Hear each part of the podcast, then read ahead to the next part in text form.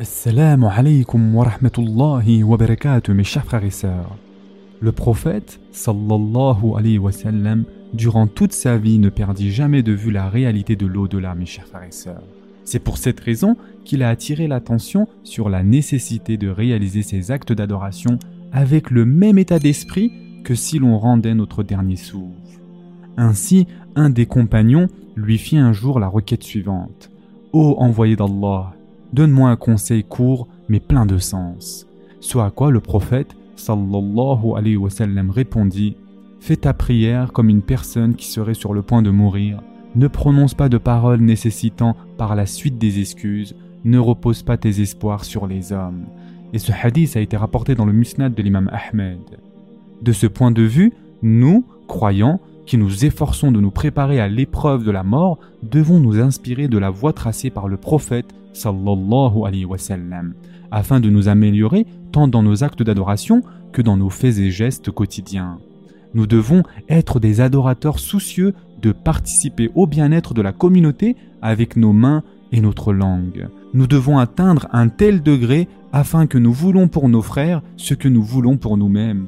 Et en effet, il est important de rappeler ce que Anas ibn Malik an, nous a rapporté du prophète sallallahu alayhi wa sallam, qui a dit aucun de vous ne sera croyant jusqu'à ce qu'il aime pour son frère ce qu'il aime pour lui-même. Et ce hadith a été rapporté par Bukhari.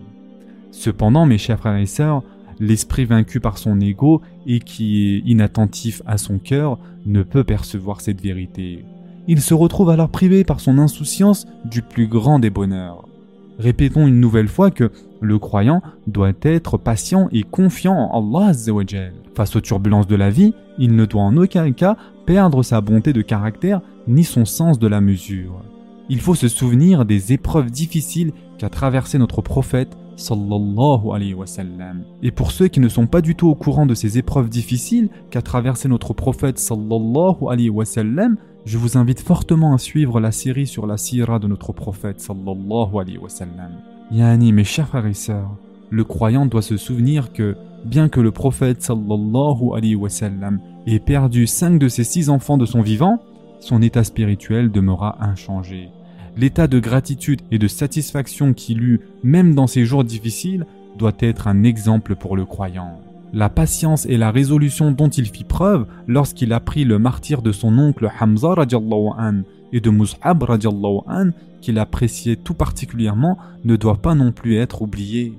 Ainsi, un voyageur de la vérité doit, en ce monde éphémère, occulter les difficultés et les malheurs par la patience, l'oubli par le rappel, l'ingratitude par la reconnaissance, la sédition par l'obéissance, l'avarice par la générosité l'égoïsme par la bienfaisance, le doute par la certitude, l'ostentation par la sincérité et l'humilité, la désobéissance par le repentir et l'insouciance par le rappel d'Allah.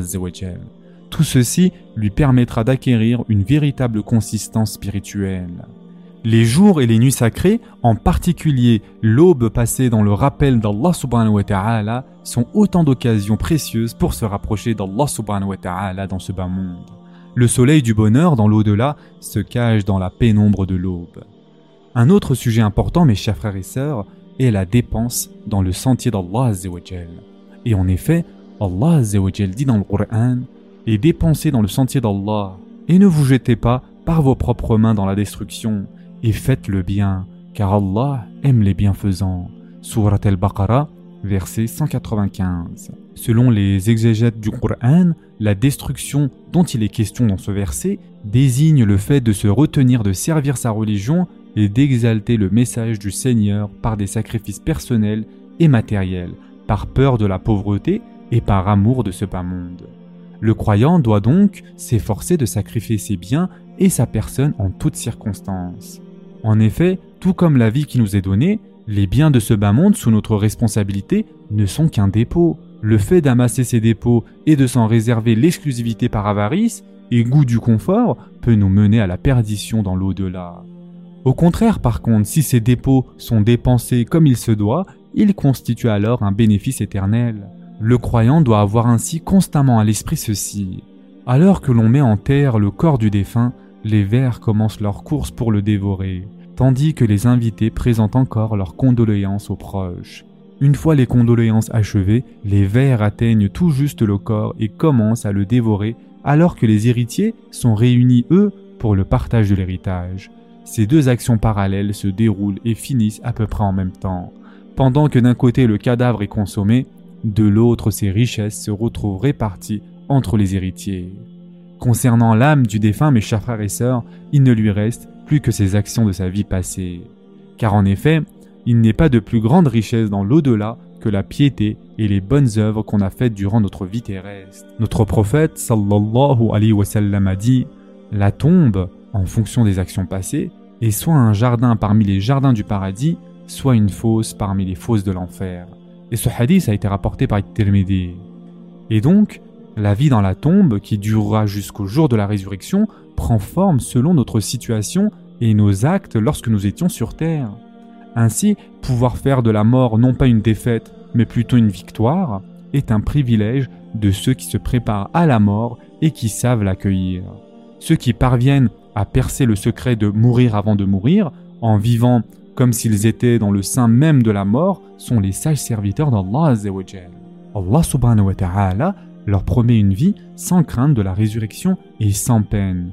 Pour ces serviteurs qui vivent en protégeant la dignité humaine et qui, par la grâce d'Allah réussissent dans leurs préparatifs à leur dernier souffle.